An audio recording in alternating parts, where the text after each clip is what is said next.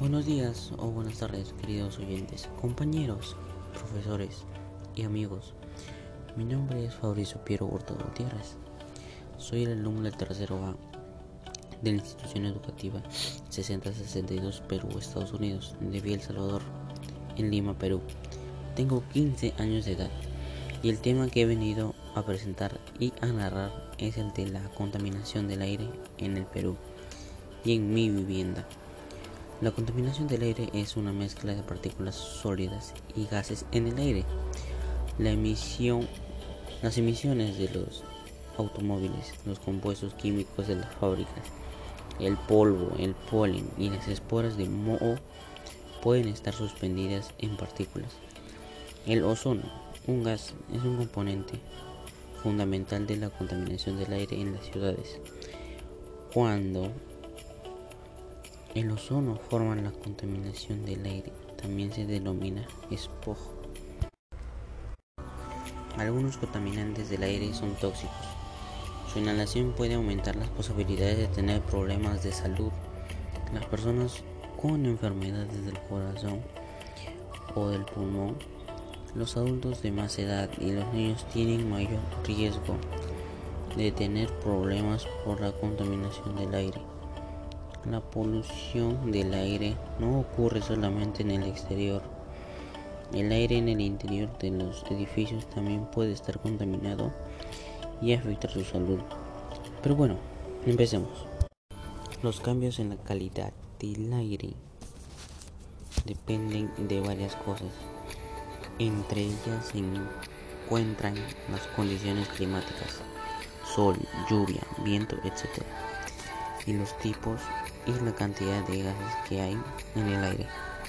Por ejemplo, en una ciudad los gases de los autos y autobuses son más comunes entre la semana que durante los fines de semana.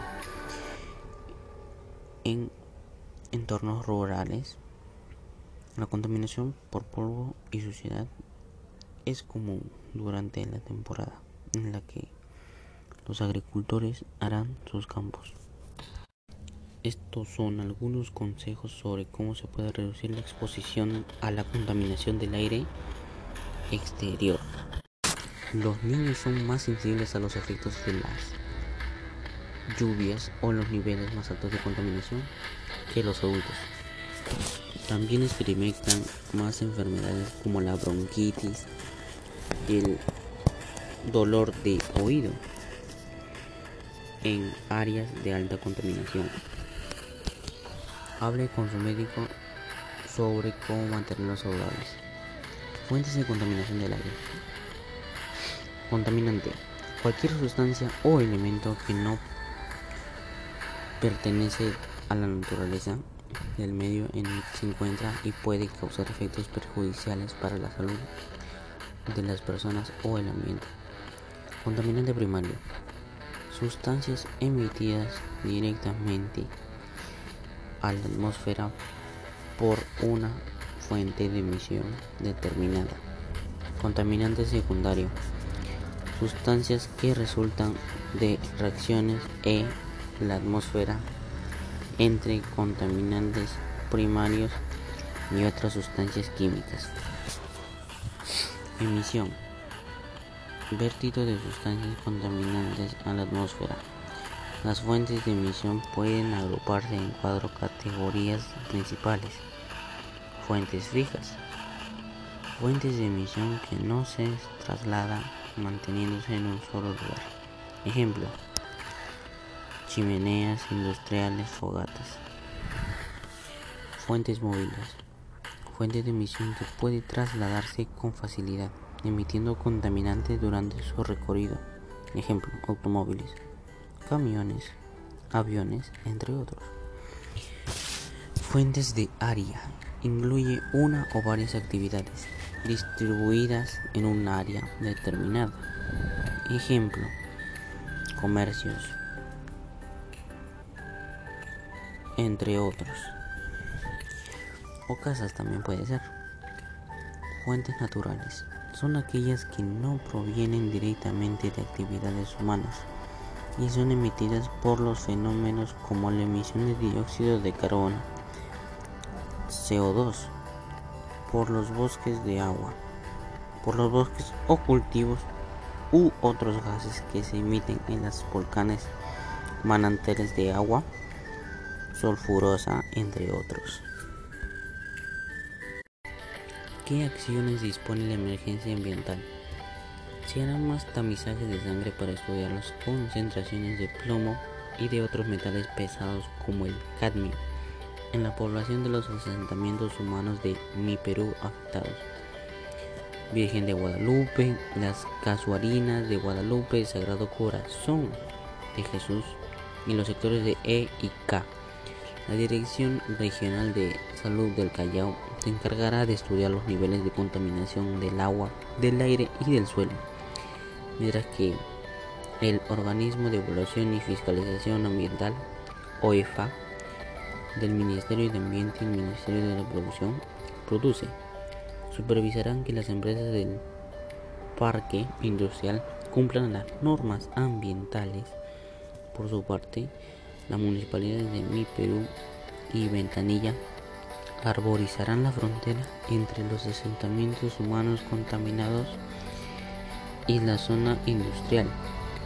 Días antes de aprobarse la DEA, la ministra del Ambiente, Elsa Galarza, dijo en entrevista con el comercio que la contaminación en Ventanilla y mi Perú es evidente y que se tomarán medidas para revertir la contaminación. Por su lado, Juliana Becerra Celis, titular de la Dirección General de Calidad Ambiental del MINA, dijo que en 90 días hábiles no se pueden solucionar todos los problemas de la zona, pero en esta medida ayudará a tener acciones más concretas y claras. ¿Qué es la alta contaminación?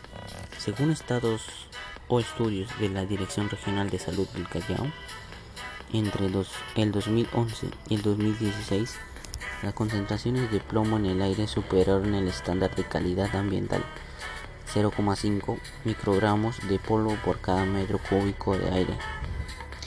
En septiembre del 2016 se detectaron 0,78 gramos. Además, del 13 al 21 de marzo del 2017, el OEFA estudió el suelo y detectó excesos de plomo en varios puntos de la zona industrial. 233 38.3% más de lo permitido y de los asentamientos 219%. Este año el OIFA cerró temporalmente los hornos de tres fundiciones en el Parque Industrial de Ventanilla. Según la Quispe, funcionaría de esta entidad, la medida que se tomó porque estas empresas no controlaban sus emisiones y no había forma de saber si estaban contaminando el medio ambiente. No sería la primera vez, de hecho, esta es la segunda vez que se declara en emergencia ambiental un área del Callao. En el 2008, el hoy extinto Consejo Nacional del Ambiente, CONAM, declaró esta medida en el mar Taboada. En ese sector se estaban arrojando los desagües de la ciudad sin tratamiento por entonces todavía no se terminaba de construir la planta de tratamiento de aguas servidas que actualmente opera allí y controla la contaminación. Desde el 2008, año que se aprobó la ley número 29243 que regula la declaratoria de emergencia ambiental. La máxima autoridad ambiental del Perú ha declarado esta medida en 10 ocasiones, contando el caso de Ventanilla y Mi Perú. Ahora, ¿para qué sirve medir la calidad del aire? A partir del estudio de la calidad del aire se puede conocer la composición y concentración de los múltiples gases y partículas que se encuentran dispersos en la atmósfera. Estos elementos deben hallarse en una proposición determinada con el fin de cumplir con un equilibrio y una calidad que permita a todos los seres vivos disfrutar de una vida saludable y sin contaminación ambiental. Es por ello que en el Perú el Ministerio del Ambiente indica que la calidad del aire se basa en el cumplimiento de los exteriores de la calidad ambiental del aire, la ECA, que establecen niveles objetivos para la presencia de contaminantes en el aire, de modo que al mantenerse bajo estos niveles no representen riesgos a la salud de la población ni al ambiente. El índice de calidad del aire INCA tiene, tiene un valor óptimo comprendido entre 0 y 100, el cual coincide con el cumplimiento de los estándares de calidad ambiental del aire. El INCA se divide en cuatro categorías o calificaciones de la calidad del aire. Buena, moderada, mala y weak. Esas son las cuatro categorías. En 2019, la región de Lima registró el mayor número de contaminación por persona, lo cual es el 0,63. El departamento con menor porcentaje y contaminación fue Pasco, con 0.36 y con 3% de porcentaje total de la contaminación en Lima. El departamento con mayor porcentaje y contaminación Loreto, con 0.64 y con 4.92% de porcentaje total en la contaminación de Lima. Ha habido una noticia muy famosa, se podría decir, de que declarar una emergencia ambiental a Ventanilla y a mi Perú. El Ministerio del Ambiente aprobó hoy esta medida y entidades tendrán 90 días hábiles para ejecutar acciones que detengan la contaminación en ambos distritos del Callao. El Ministerio del Ambiente, MINAM, declaró hoy en emergencia ambiental un área de 34 mil metros cuadrados, localizado en los distintos distritos de Ventanilla y Mi Perú. La medida se tomó debido a las altas concentraciones de plomo en el ecosistema y en la sangre de la población de esta parte del Perú. Denunciado desde 2014 por el diario El Comercio, según la resolución ministerial número 303 2017 Minam publicada en el diario oficial El Peruano, esta declaratoria de emergencia ambiental, tendrá vigencia de 90 días. En ese plazo, seis entidades del Estado cumplirán una serie de acciones que ayuden a frenar la polución generada principalmente por empresas que funden plomo dentro del parque industrial de Ventanilla. A continuación presentaré unas acciones para controlar la contaminación del aire. Acción número 1. Aplicar el poder de las 3R. Acción a realizar. Limpiar las zonas verdes o donde haya contaminación. Los beneficios. Menor contaminación y menos uso de productos no renovables. Acción número 2. Separar y reciclar la basura y los orgánicos. Los residuos orgánicos son excelente abono Acción a realizar. Separar y reciclar la basura. La, la Organización de la Salud concuerda que los residuos orgánicos son buen son buen abono para las plantas. Beneficios. Se reduce el consumo de energía, lo que es menos contaminación. Acción número 3. Reduce el consumo de electricidad. Acción a realizar. Tener en mi hogar plantas purificadoras de aire. Beneficios. Reducción de contaminación ambiental y se evita decesos de fauna silvestre. Acción número 4. Cuidar los parques y árboles. Acción a realizar. Afinar el auto. Un buen coche contamina menos. Beneficios. Evitar enfermedades como cardíacas, derrames y cáncer al pulmón. Acción número 5. Evitar la quema de basura o llantas. Acción a realizar. Evitar el uso de aerosoles que contengan gases de efecto invernadero. Y el beneficio que puede salir de ahí es que va a haber menos CO2 en el aire. Debido a esto, la calidad del aire ha mejorado en los últimos 20 años. La televisión y los locales, así como las fuentes digitales, a menudo publican el ICA. La puntuación varía de 0 a 500. Una puntuación de ICA de más de 100 significa que las condiciones del aire son insalubres. No salga cuando haya mucha contaminación. Utilice el ICA para determinar cuánto tiempo debe pasar al aire libre. Si bien tendrá que ir al trabajo a la escuela, trate de evitar las actividades al aire libre, opcionales en días que el ICA sea elevado. Elija otro día para ir al parque o hacer trabajos de jardinería.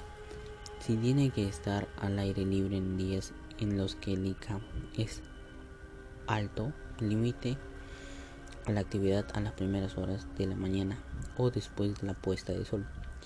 Programar las horas es importante si vive en una ciudad porque la luz del sol puede aumentar los niveles de ozono. Los altos niveles de ozono pueden dificultar la respiración al aire libre si tiene problemas pulmonares, cuyo el asma también puede causar problemas en niños y adultos mayores. Evite la actividad física intensa en días en los que haya alta contaminación del aire. La actividad física puede hacer que su respiración sea más fuerte y más rápida. Cuanto más rápido respire, más contaminación del aire inhalará. Aspectos a tener en cuenta. Las recomendaciones anteriores por lo general evitarán los síntomas en adultos y niños sanos. Sin embargo, si se encuentran en un área de alta contaminación, debería considerar otras maneras de proteger en su salud. Si tiene un problema cardíaco o pulmonar crónico como el asma, hable con su médico sobre cómo protegerse de la contaminación del aire. El médico puede recetarle un medicamento para aliviarle el respirar. Consulte con su médico si tiene síntomas de opresión en el pecho, ardor en los pies, en los ojos o tos. Bueno, una de las muchas acciones que propondría sería el uso de transporte público y utilización de coches privados solo cuando sea completamente necesario. Alternativamente se puede compartir coches privados entre otras varias personas. Cuanto menos coches, menos emisiones. También por desconcentrando todo desplazamiento que se pueda realizar en otra bicicleta o, o andando es menos contaminante que cualquier coche. Reciclar también no solo disminuye la cantidad de basura que hay en el planeta, también ayuda a mantener la calidad de aire. Se aprovechan los recursos y de esa manera se reduce considerablemente los procesos de fabricación que generan los gases nocivos para la atmósfera. Usar sprays que sean respetuosamente con medio ambiente y no generar gases invernaderos. Cuidar las zonas verdes de las ciudades. Muchas o pocas funcionan como el pulmón de oxígeno de los núcleos urbanos. No generan tanto oxígeno como en el campo, pero pueden ayudar a absorber CO2. En caso utiliza bombillas de bajo consumo, con ello lograrás tener la misma luz a través del uso ineficiente. No derroches agua en fundación. AQE. Tenemos varios consejos al respecto que lo explican ampliamente, pero resumiendo, ducharse y no bañarse, tener un sistema de doble descarga en la cisterna del baño o cerrar los grifos cuando no uses agua. Bueno, muchas gracias mis queridos oyentes, compañeros y profesores por haber estado conmigo. Le agradezco por haberme escuchado. Y recuerda, todo lo que digo es verdad y solo es mi opinión. Gracias y hasta pronto.